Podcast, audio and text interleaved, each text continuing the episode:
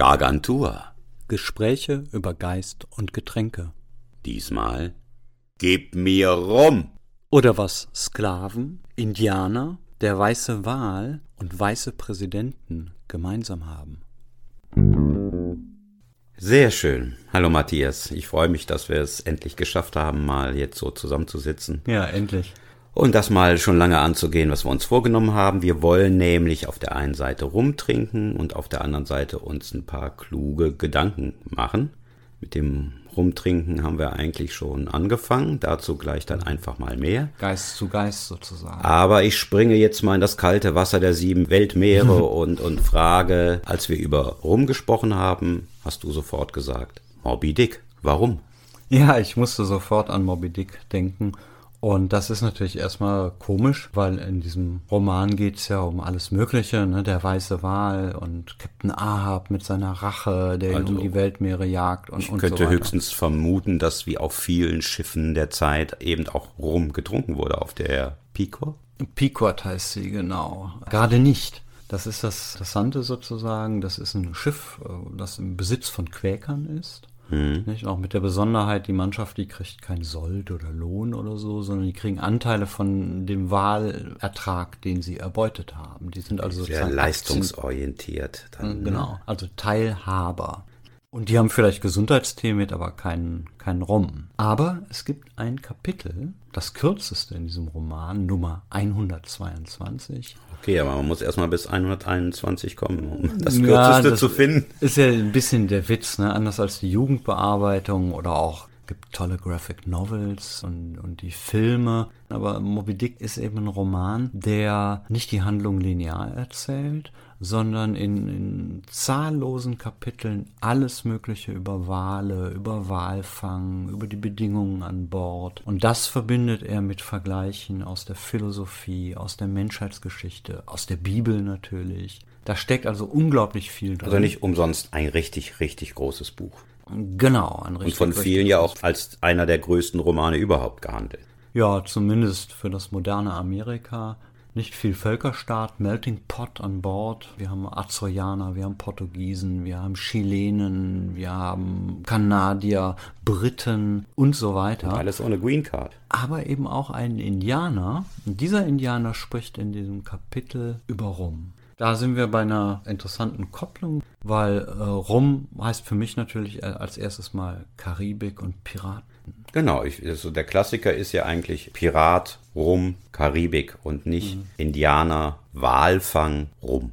Genau, und du hast natürlich wie immer zu Scherzen aufgelegt. Du hast uns jetzt hier als erstes mal einen philippinischen Rum mitgebracht, den Dom Papa, was ganz anderes. Ja, der hat so ein bisschen pädagogische Absicht, über den lässt sich nämlich eigentlich ganz gut reden, so zum Einstieg. Nein, ist keine Karibik, sind Philippinen, aber wir haben es ja mit dem Moby Dick eben schon angedeutet. Rum hat was mit Seefahrt auch zu tun, mit Seehandel auch zu tun und hat dann auch was mit Kolonien zu tun. Und jetzt gibt es dann einfach Großmächte wie Spanien, die sowohl in der Karibik als auch auf den Philippinen als Kolonialherren was zu sagen ja, haben. Ja, ich sehe ihn hier auf dem Etikett, ne? so kolonialer Typ. Aber sehr witzig gezeichnet, das Etikett. Der hat so ein Halstuch, was so geknüpft ist und vorne guckt so ein kleiner Affe raus oder ein Koboldmaki, würde ich sagen. Aber das ist dann eben halt Kolonialgeschichte. Das ist der Kolonialherr und es geht halt darum, immer um das Zuckerrohr. Das führt jetzt uns sofort ja. wieder zum Rum zurück, weil Rum ist wie Cachaça, das brasilianische Gegenstück, ein Brand aus Zuckerrohr. Und Zuckerrohr wurde dann eben nicht nur in der Karibik angebaut, wie wir das dann von Piraten und Konsorten kennen, sondern Zuckerrohr gab es dann eben oder gibt es auch auf den Philippinen oder auf Mauritius oder wo auch immer. Das heißt also, wir haben so eine Art Globalisierungsgeschichte über Rum. Ja, weil Und man muss sehen, also alles, was wir sonst so feiern, Wodka, Whisky, Cognac, sind jetzt erstmal so, so große europäische Dinge. Die konnte man auch hier herstellen, hier konsumieren, da musste man nicht weit hinaus in die Welt. Der Rum kommt von ganz anderswoher. Es hat zwar auch schon auf den Kanarischen Inseln sowas dann wie Zuckerrohr später gegeben, aber am Anfang halt nicht. Und deshalb spielt die Ferne und damit die Seefahrt und damit der Handel beim Rum einfach eine Rolle, wie bei keiner anderen Spirituose. Und das haben wir ja meistens auch sofort im Kopf. Also Piraten, Karibik. Das kommt natürlich auch ganz berühmt schon bei, bei Stevenson vor. Schatzinsel, ja, ich möchte jetzt nicht singen, aber ich habe noch die Weihnachtsklassik-Verfilmung im Kopf äh, mit diesem hinkenden Koch und Schatz, ne? also Karibik, Schatz, genau. Piraten. Genau. Der Schatz des Captain Flint. Ja, wobei das Buch ist spät. Ne? Das ist im, jetzt im, im Vergleich zu Moby Dick, nur um das mal einordnen zu können. Mm, ja, das sind so knapp 40 Jahre später. Ne? Moby Dick 1851 und Stevenson irgendwie 1880er. Na, also 30, 40 Jahre später. Ja, aber jetzt doch nochmal. Jetzt waren wir schon eigentlich auf der Pequod und wir waren jetzt eigentlich schon beim Moby Dick und wir haben jetzt nochmal einen Umweg gemacht äh, und sind bei den Philippinen dann herausgekommen. Nochmal kurz ein paar Worte zu dem Don Papa. Ja, gerne. Okay, also bei dem Don Papa, da scheiden sich eigentlich so ein bisschen jetzt die Geister. Das war jetzt auch mutwillig so der Grund. Ja, mir ist das schon fast zugefällig. Ne? Die einen sagen, es ist ein Rum, der sehr gut geeignet ist, um so einen Einstieg in das pure Rumtrinken. Also wir reden jetzt nicht über Cocktails wie Cuba Libre oder sonstiges, sondern das pure Rumtrinken. Dafür sei es ein ganz guter Einstiegsrum. Die anderen sagen, das ist ein absoluter Scharlatan, der einfach total nur so tut, ein aufgepimpter Scheinheiliger, der mit einer Aromatik auftrumpft, die nicht echt ist und die Vanille ist eigentlich Vanillin und das passt alles nicht zusammen. Das sind jetzt so die beiden Pole, die es zu diesem Don Papa, der ja so versöhnlich klingt, gibt. Mhm. Ja, interessant. Also er hat einen sehr auffälligen Geschmack sozusagen. Nicht, nicht schlimm, ne? Also ist jetzt nicht so irgendwie dieser bittere Rum oder irgendwie so, meine Jugenderfahrung, ne? So rum, boah, ey, was ist das denn, ne? Brennt. Das kann man ja mal ausprobieren. Wir reden ja hier über so einen sieben Jahre gereiften Rum. Und wenn man den schnell ins Glas tust und dem keine Zeit gibt im Glas, dann finde ich, hat er eine ganz klare Note von so Red Bull Gummibärchen. Und das kann irgendwie nicht so richtig gut sein. Und wenn ich dann so weiter mich durchtrinke und durchschmecke, ist es so, dass von allem irgendwie, finde ich, so ein Ticken zu viel da ist. Und klar ist das deutlich, man erkennt was und meinetwegen lernt man auch was. Aber da gibt es an Rum dann nachher nochmal ganz andere Kaliber. Wenn ich ganz böse äh, wäre, würde ich sagen, ein bisschen nach Gummibärchen. Ja, das bleibt. Ja, so. Muss man stehen lassen. Aber äh, Gummibärchen auf der Schatzinsel gab es jetzt sicherlich nicht, ne? Nee, aber eine Buddel voll Rum. Eine Buddel voll Rum. Um, Yo ho ho and a bottle of rum. Der Hintergrund ist, das ist gar kein tatsächliches Seemannslied, ein Shanty, wie man glauben könnte. Aber eigentlich erfindet er das in diesem Roman. Und da gibt es die Szenerie sozusagen. Ja, richtig romantisch. In der Romantik wurden auch immer Lieder erfunden, die ja, in irgendwelchen ja. Romanen auftauchen. Genau, der alte Volkslied-Trick. Vermeintlich authentisch, aber äh, nicht wirklich. Hier auch, also in dem Roman gibt es ein Kapitel, da werden nur die ersten vier Zeilen oder die erste Strophe sozusagen mal so angeführt. Ne? Und die Situation ist äh, sozusagen recht morbide. Das beginnt ja mit 15 Mann auf einem Sarg oder einer Totmannkiste, wie manche übersetzen. Im Original on a dead man's chest. Also das ist aber auch die Brust. Ne? Brust. Und diese 15 Mann lassen halt die Bottle of Rum kreisen und damit hat Rum Rum sowas von, von Todesverachtung, aber natürlich auch von Betäubung. Betäubung ist überhaupt das Stichwort, weil wir hatten ja eben schon so ein bisschen den internationalen Aspekt und es ist dann einfach eher hübsch ausgedrückt. Man kann es auch anders formulieren. Der Rum stiftet an, Geschichten zu erzählen, aber wenn man die Geschichte des Rums mal erzählt, dann fängt die eben genau da an, beim Tod und beim Makabren, weil Rum ist immer verknüpft mit dem Handel von Sklaven. Ja, also ich meine, der Rum erzählt natürlich immer seine Geschichte, Herkunft und eben die verschiedenen Mischungen oder Aromen. Und wie wir gerade gesehen haben, auf, auf den Etiketten werden ja auch Geschichten erzählt. Also der Kolonialismus ist da. Aber ja, aber wir sehen ganz viele Piraten und Piratenschiffe und auch Nautik, Seefahrt spielt da eine große Rolle mit Flaggen und Zeichen. Aber keiner zeigt zum Beispiel den, ein Sklavenschiff. Und das hat mehr mit dem Rum zu tun als eigentlich diese ganze Piratie. Sklavenschiff. Romantik. Ja, Sklavenschiff ganz einfach, weil es ist Rum ist ein Handelsgut, Sklaven sind zu der Zeit ein Handelsgut, oh, ja. Zucker ist ein Handelsgut und es wird ein Dreieck aufgebaut zwischen Karibik, Nordamerika auf der einen Seite, Europa auf der anderen Seite und als drittes Nordafrika, Nordwestafrika. Das funktioniert so, man holt sich Plunder, Waffen, Metallzeugs in Europa, bringt das nach Afrika, dort tauscht man das bei arabischen Händlern gegen Sklaven ein. Mit diesen Sklaven im Schiffsbauch reist man dann in die Karibik oder nach Nordamerika, dort entlässt man die, dafür kriegt man anderes Handelsgut und das ist dann oft der Rum. Und das ist ein Handelsgut, kommt wieder zurück nach Europa mhm. und man hat die erste kolonistische Kreuzfahrt hinter sich. Und so bitter das klingt, aber äh, Rum ist halt immer auch Black Lives Matter. Ja, und die Sklaven werden natürlich nicht auf Covern gezeigt. Die Bob Marley-Platte kommt mir gerade in, in den Kopf, ne? Survival wo man so einen Aufriss siehst von so einem Sklavenschiff und wie die alle so wie fast wie Patronen quasi aufgereiht sind. Ja, das ist der Belegungsplan. Ne, da ja. geht es darum auszurechnen, wie man das heute mit Containerschiffen macht. Ne, wie viele Container passen da drauf, hat man halt früher ausgerechnet. Wie viele Sklaven passen da drauf? Und da war dann rein eher Luxus dagegen. Mhm. Ja, also die lagen übereinander, nebeneinander, konnten nur abwechselnd schlafen etc. pp. Ja, das war Kapitalismus mhm. in, im, im rohsten Stadium. Ich sehe schon Handelskette, Sklaven hin, rum, zurück. Erinnert mich an, an den Captain in Heines Gedicht Das Sklavenschiff. Na, da rechnet ja der Captain gerade aus, wie viel Gewinn er macht. 800 Prozent. Und jetzt ist aber das Problem, dass an Bord eben ne, Sklaven eingefärcht unter Deck, die sterben natürlich weg. Wer das genau wissen will, da gibt es auch von der Berliner Philosophin Iris Dermann ein sehr gutes Buch zu, die hat Archive studiert. Und ein Kapitel werden eben diese Zustände auf Sklavenschiffen berichtet. Aber das ist nichts für schwache Nerven. Ja, das Buch heißt Undienlichkeit. Äh, bei Heine ist das quasi geradezu pervers vergnüglich inszeniert. Der Captain steht da, rechnet seinen Profit und der Bordarzt kommt und sagt, boah, die Todesrate nimmt zu. Ne? Und der Captain ist natürlich entsetzt, weil das für ihn direkt Gewinn bedeutet und fragt, was kann man denn machen? Also Tod bedeutet Verlust. Genau, Tod ist direkt Verlust. Der klassische Rat des Arztes ist natürlich Bewegung und Musik. Ja, und dann lässt er aufspielen zum Tanz und wer nicht kann oder nicht will, der bekommt die Knute zu spüren.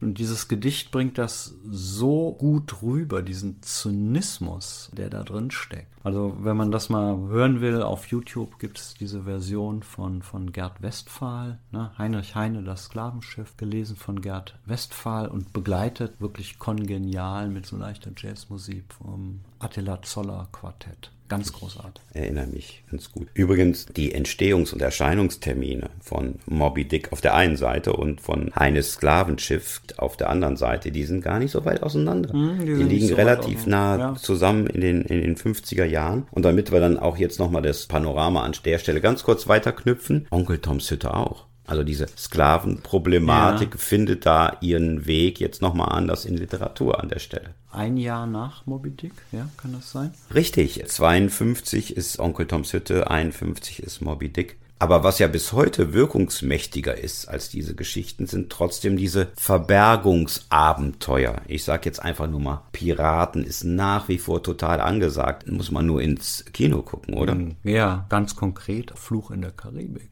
Da kann man mal die Spur aufnehmen, die heißt Dead Man's Chest. Ja, ich hätte jetzt erstmal an den Rumgenuss von dem Hauptdarsteller des Filmes äh, ja, John Sparrow ja. trinkt natürlich auch gerne. Ne? Gibst du eine tumultartige Szene, wo sie ihm den Rum wegnehmen will und den verbrennt und naja, aber Deadman's Chest zitiert Stevenson natürlich wörtlich. Durch ja? das unser Lied wieder mit. 15 Men on a Dead Man's Chest, yo ho ho and a bottle of rum. Ja, das passt doch. Also so popularisiert sich das natürlich. Und wenn wir hier unsere zweite Flasche angucken, eine, eine weiße Eule mit Dreispitz, also als Pirat verkleidet.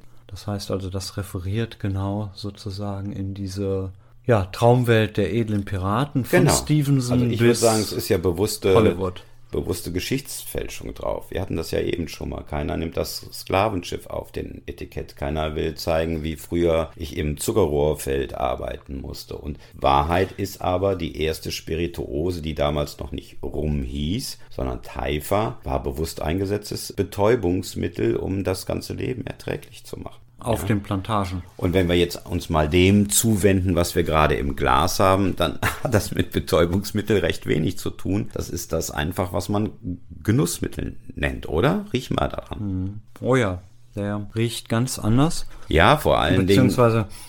Beziehungsweise, ja.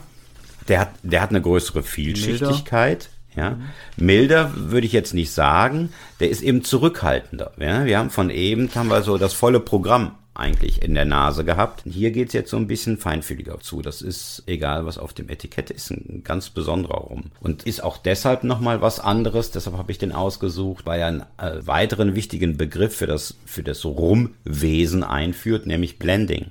Das ist nämlich jetzt ein Rum, der in drei unterschiedlichen Orten hergestellt worden ah, ja. ist, ja. unterschiedlich gereift ist, später nochmal eine gemeinsame Reife hatte, aber eben nicht, wie wir das dann kennen, aus dem Weinbaugebiet Bordeaux kommen alle Weine aus dem Bordeaux. Das kann bei Rum ganz anders sein und das ist nichts Schlechtes und nichts Böses. Da beginnt eigentlich die große Kunst. Das Blenden, das, das Zusammenschütten. Blenden. Ja, im Deutschen übersetzt man das oft äh, dann mit Verschnitt. Das hat so was Abfälliges, als würde das irgendwie übrig bleiben. Aber jetzt bei Spirituosen ist es eigentlich eine ganz große Kunst. Das ist bei Rum der Master Ronero, beim Whisky der Master Blender. Die müssen wissen, welche Qualitäten mit welchem Brand verbunden sind und weshalb man dann welche zusammentut, damit da ein ganz besonderes Geschmackserlebnis draus ist. Was haben wir hier konkret? Äh, also wir haben jetzt Republik. hier einerseits haben wir Barbados Barbados, Keimzelle von Rum in der Karibik. Wir haben Jamaika und wir haben Dominikanische Republik. Da muss ich ganz kurz zurück zur Schatzinsel. Da heißt die Insel Hispaniola, mhm. die genannt wird und Hispaniola ist der alte Name für das, was heute auf der einen Seite Dominikanische Republik und auf der anderen Seite Haiti ist. Aber egal. Barbados, Jamaika, Dominikanische Republik, die sind dort hergestellt worden haben dort ihre erste Reife erfahren, der eine fünf, der andere zwölf Jahre, sind dann aber nochmal zusammen alle, nachdem sie in das richtige Verhältnis zueinander gebracht worden sind, für 20 Monate in ein gemeinsames Fass geraten, um dem Ganzen Runde und Harmonie und Fülle zu geben. Und das schmecken wir auch gerade. Also das ist äh, ungeheuer angenehm.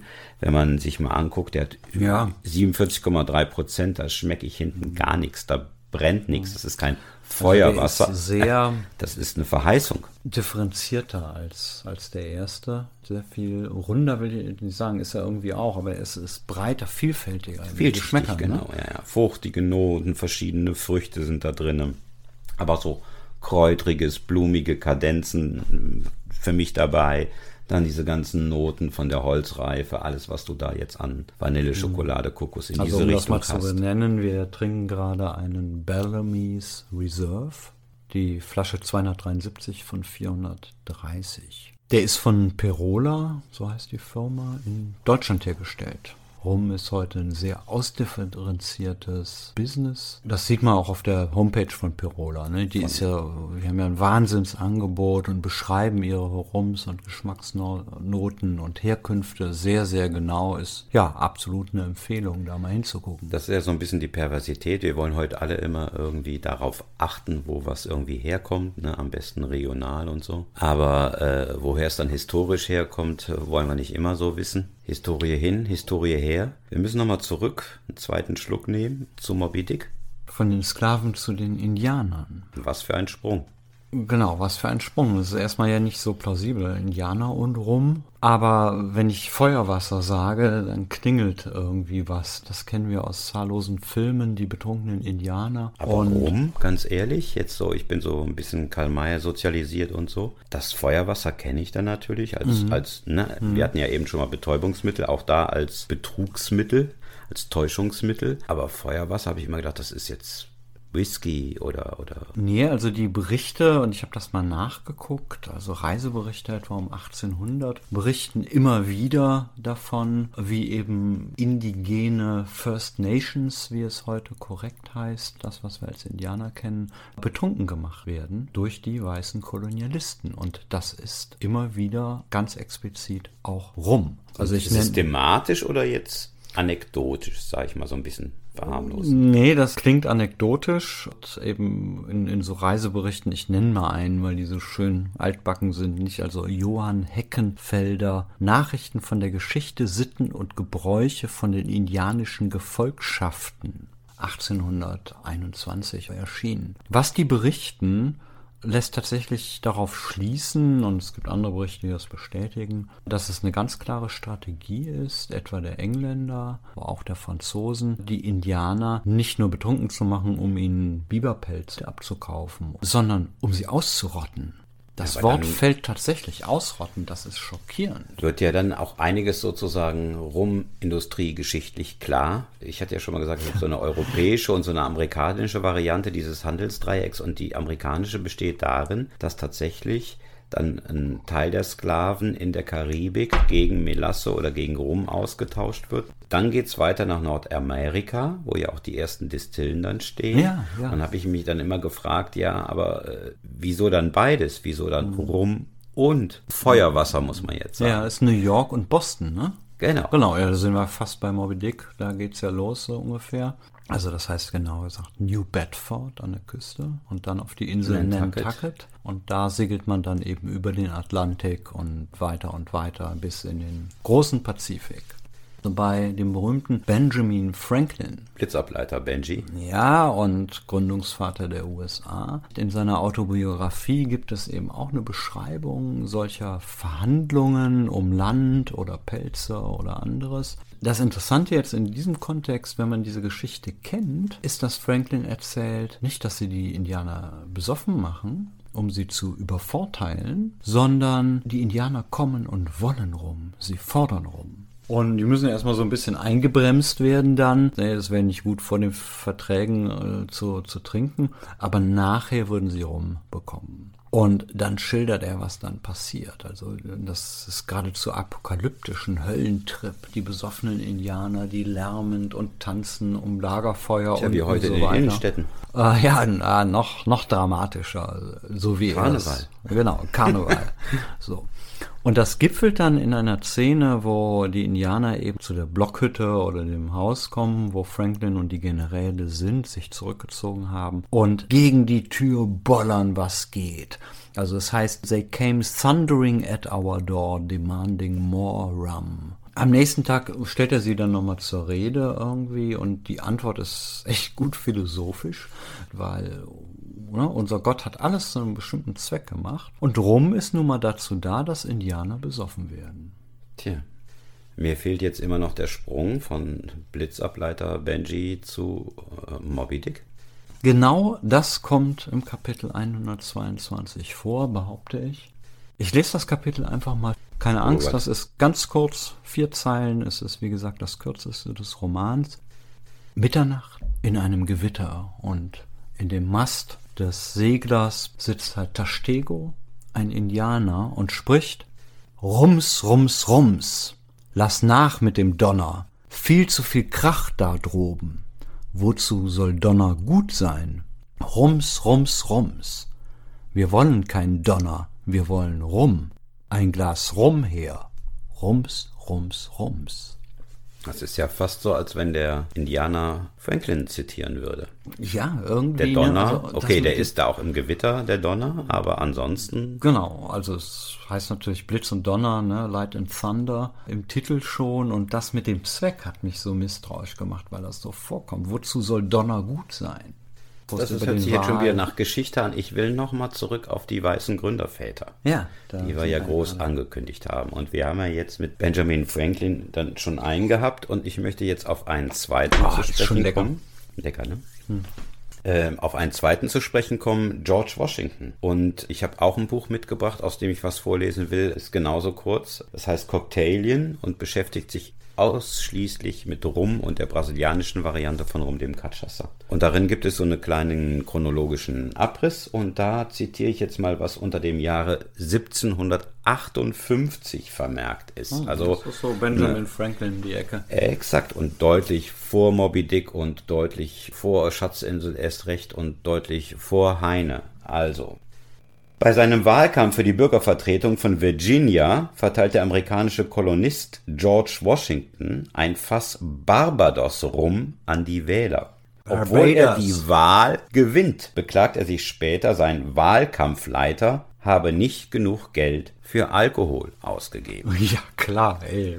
Wahlkampf, was, 1758? Ja, es gab schon Wahlkampfleiter und Virginia war damals auch anscheinend schon heiß umkämpft, aber mit der Hilfe von Rum wurde es dann gewonnen und diese Geschichte geht dann noch weiter. Bei 1785 es wird dann George Washington tatsächlich der erste Präsident der Vereinigten Na, Staaten. Und laut dieser Chronik George Washington besteht darauf, seine Antrittszeremonie als erster Präsident der Vereinigten Staaten von Amerika mit zwei Fässern Barbados Rum zu begießen. Die Quote wird erhöht. Ist logisch. Ne? ne? Präsidentenbonus. Aber es ist Barbados Rum, es ist Rum. Aus der Wahlbestechung wird die Feier. Da frage ich mich jetzt, ist Rum jetzt nur die Spirituose der Sieger? Tja, das sind die Fragen, die der Alkohol uns stellt. Aber nicht beantwortet. Aber nicht beantwortet.